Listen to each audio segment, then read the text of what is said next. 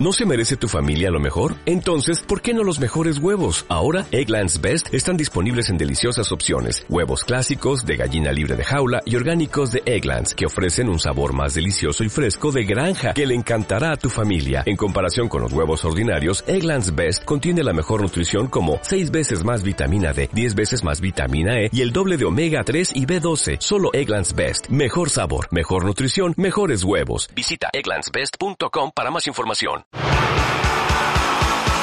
Pero qué entrevistón con el padre Solalinde. Ha dejado, yo no sé cómo van a hacer el equipo de producción audiovisual para elegir titulares. Nos ha dejado de todo, ¿no? Hay algunos incluso que nosotros asumimos nuestro mea culpa porque ni siquiera la pregunta estaba bien formulada. El señor padre Solalinde, nuestro ya cura preferido, nos ha dicho claramente que no era ese término, era el otro. Bueno, eh, bueno, no, no voy a seguir hablando de la entrevista porque daría mucho, mucho, mucho que hablar. Seguramente va a estar dando vueltas por, por toda América Latina y también particularmente en México. Es el ratito de nuestro fútbol y política. Le hemos preguntado a él también por, por este tema, como no podía ser de otra manera. Y hoy Leandro viene a provocarme. Es lo único que sé, que me lo lleva diciendo desde hace mucho. Le he aguantado hasta el programa 8, pero yo he estado trabajando y tengo mi arma que la voy a utilizar en su momento. Le pido a Fer que esté preparado porque la voy a colocar cuando Leandro vaya por el derrotero que no quiero escuchar.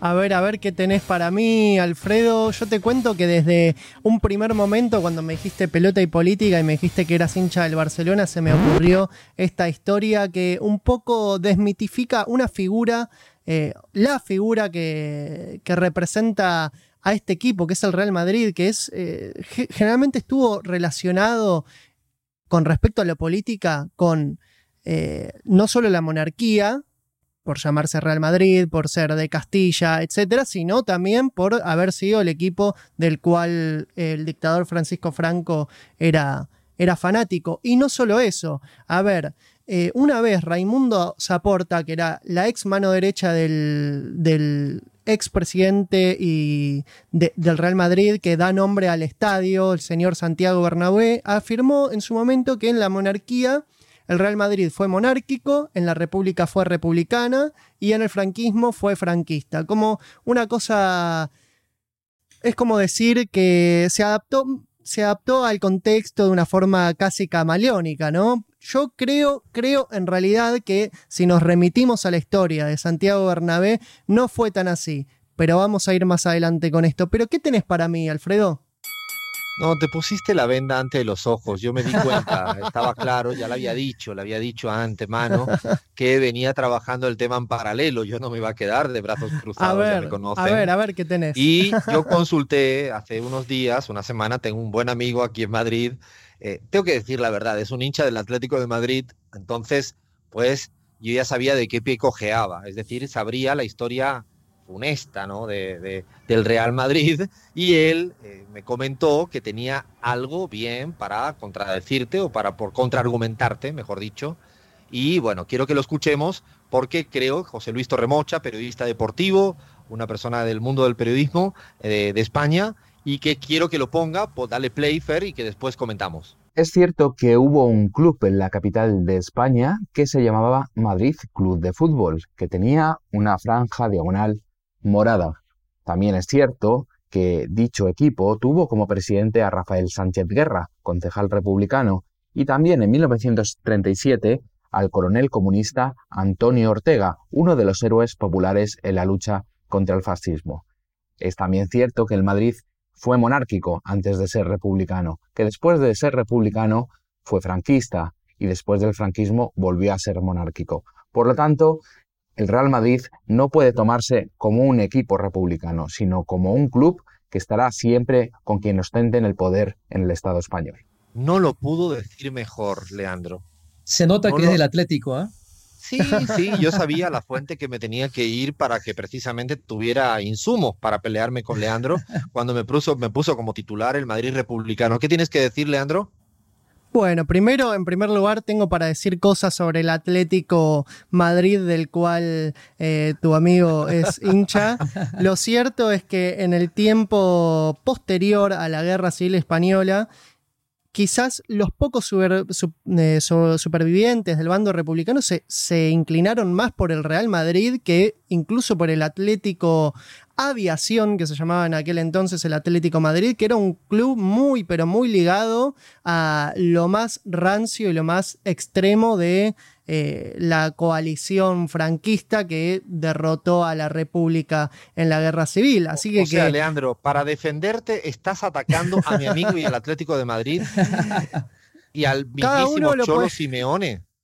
Cada uno lo puede tomar como quiera. Lo cierto es que el Atlético Madrid se destaca por ser, por tener una de las eh, hinchadas quizás más relacionadas con la con la extrema derecha, incluso más que este humilde Real Madrid Club de Fútbol, que así se llamaba en la época. Humilde, por favor, por favor, Leandro. bueno, vamos a decir, este club republicano. Este club que en su momento, que en la etapa de la República sacó de su nombre la palabra real y se jugó por el bando republicano tal como lo hizo el Barcelona de, de Josep Sunjol, que terminó siendo fusilado por. Ya vas mucho mejor. Exactamente. A ver, uno generalmente suele relacionar más al Barcelona con la etapa republicana del, Reino de España, quizás eh, por esta cuestión de que su presidente, el presidente de aquel entonces, Josep Sunjol, fue fusilado por los franquistas.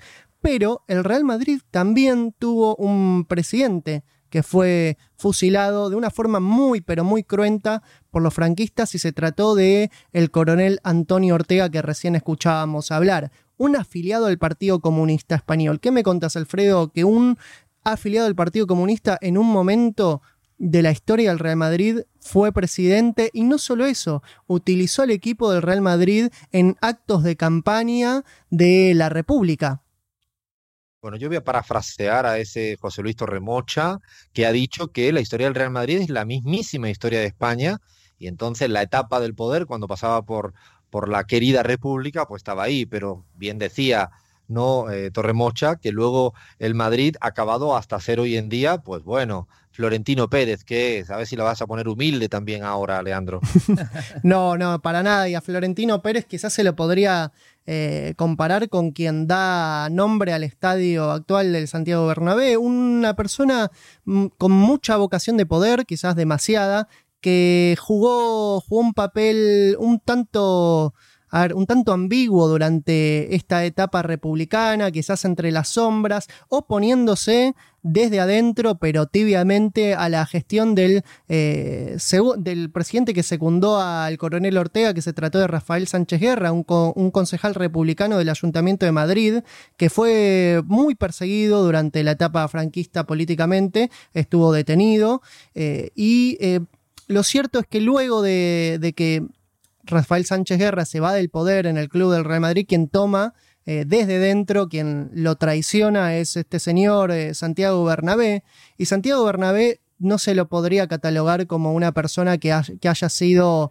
eh, republicana ¿no? durante la etapa, sino que estuvo entre las sombras y cuando tuvo la oportunidad se alistó en el bando de la seda, en el bando que se jugaba por la destitución por la disolución de la República. Así que, de ninguna manera podemos decir que Santiago Bernabé fue republicano, sino que jugó las fichas eh, tibiamente en un principio y luego cuando tuvo la oportunidad se jugó por el bando por el bando realista y fue quien presidió durante mucho tiempo, durante los primeros años del franquismo, el Real Madrid y que quizás a partir de su gobierno podemos relacionar la identidad actual política que tiene el Real Madrid, un club con vocación de poder, pero que seguimos relacionándolo con el franquismo, con la monarquía y que esta etapa republicana quedó en las sombras, ¿no, Alfredo? Está, está bueno eso que dices, Leandro, porque es cierto, ¿no? Que había quizás en la ¿no? en el reconocimiento, en los sentidos comunes ¿no? que hay en España y en el mundo, ¿no? Al Madrid se le ubica más en la etapa más moderna, incluso en la etapa franquista, porque además fue cuando el Madrid se hizo realmente grande, ganando pues seis copas de Europa eh, durante cierta época ¿no? de la dictadura franquista, pero compitiendo en Europa y hay mucho, mucho, mucha historia que cuenta esa relación de, de Franco con el Real Madrid, pero es verdad y es bueno contarlo en nuestro fútbol y política, que hubo otro pasado en el cual era republicano. Yo siempre me quedo, y con esto vamos cerrando, una anécdota de un eh, gran amigo, un intelectual orgánico precisamente de origen del Partido Comunista, actualmente es diputado por, por Podemos en España, es Manolo Monereo, uno de los grandes intelectuales de España, recomiendo encarecidamente leer, y él es fanático del Real Madrid, siempre me defendía esto, de que las clases populares, la gente de la calle, es más del Madrid que del Barcelona. Pero bueno, esto será para otro debate en nuestro fútbol y política que ya nos está esperando ahí a la vuelta de la esquina, el quilombo. Reducing the amount of waste in your workplace will have a positive impact on our environment and can save your business money. It's also the law in Montgomery County. Make it your business to recycle right. Learn more at montgomerycountymd.gov slash recycle right or call 311.